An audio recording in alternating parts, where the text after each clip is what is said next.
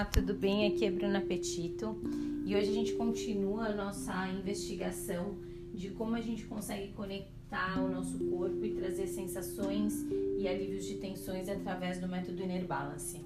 Para quem não conhece o Inner, o Inner fala muito de como o nosso corpo tem ferramentas internas para fazer com que a gente se sinta uh, mais disposto, com os hábitos uh, do dia a dia melhores e fazendo com que esses, todas essas adaptações que a gente tem de dor, tensões, com que a gente lide de uma forma mais orgânica e que a gente também tenha mais autonomia e responsabilidade em relação ao nosso corpo.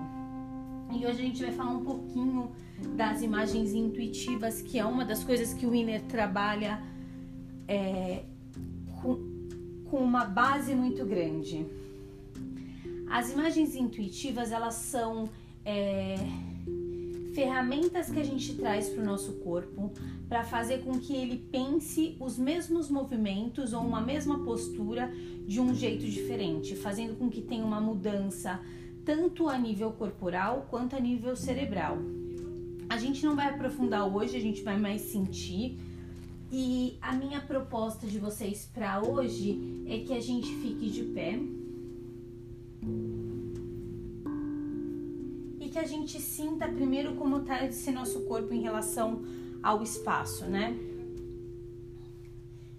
Se tá prazerosa essa posição, se já parado eu tenho uma sensação de tensão.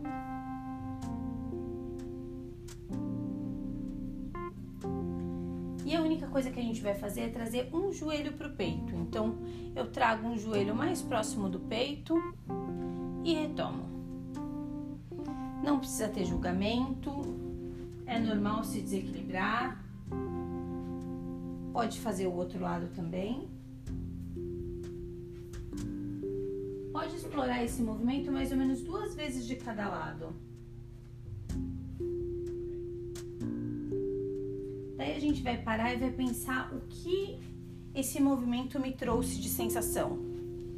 Se foi normal fazer, se foi prazeroso, se me deu incômodo, se deu dificuldade. E a imagem que a gente vai trazer é: conforme é, eu trago esse meu joelho pro peito, a sensação é como se estivesse o meu joelho sendo puxado por um fiozinho e esse fiozinho tem um balão, então não tem força. Esse joelho vem é, fazendo movimento por uma outra pessoa. Pode retornar.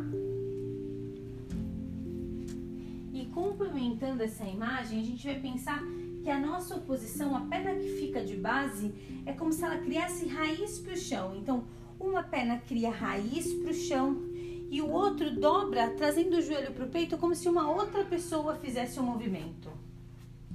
Se você precisar de uma outra imagem, pode imaginar como se a gente fosse marionete e alguma cordinha puxasse esse joelho para cima. Pode inverter o lado. Percebe se um lado é diferente do outro.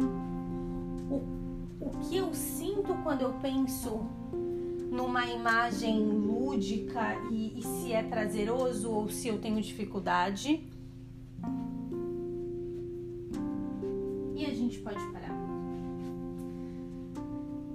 Se a gente tira o julgamento e dá possibilidade para o corpo investigar um movimento, a gente percebe o quanto esse movimento é rotineiro, mas ao mesmo tempo o quanto a gente coloca um excesso de força e de energia que provavelmente não teria necessidade. Para muita gente, é, subir uma escada com degrau alto, entrar num ônibus, sair de um carro, causa um estresse muito grande e a gente consegue ter ferramentas para fazer com que esses movimentos sejam movimentos mais simples. Então a gente desbloqueia a mente e deixa essa parte da da criatividade, da imaginação, de acordo com cada pessoa, trazer referências que sejam boas para o meu corpo entender que esse movimento pode ser feito de uma, de uma forma diferente. pode parar um pouquinho com os pés apoiados no chão e sentir bem esse peso do chão. A gente volta com a imagem lá da árvore. Então, esses meus dois pés aterram no chão. É como se os meus dedos, meus calcanhares criassem raiz, propagando para baixo e para lateral. E percebe se eu tenho a sensação de amplitude nessa minha base. Feche um pouquinho os olhos. Sente como o corpo reagiu depois de pensar de uma forma diferente. Pode abrindo os olhos devagar. Ótimo. Bom, essa é a proposta da gente dessa semana. Eu espero que vocês tenham dado disponibilidade para o corpo de vocês sentirem isso. E até semana que vem.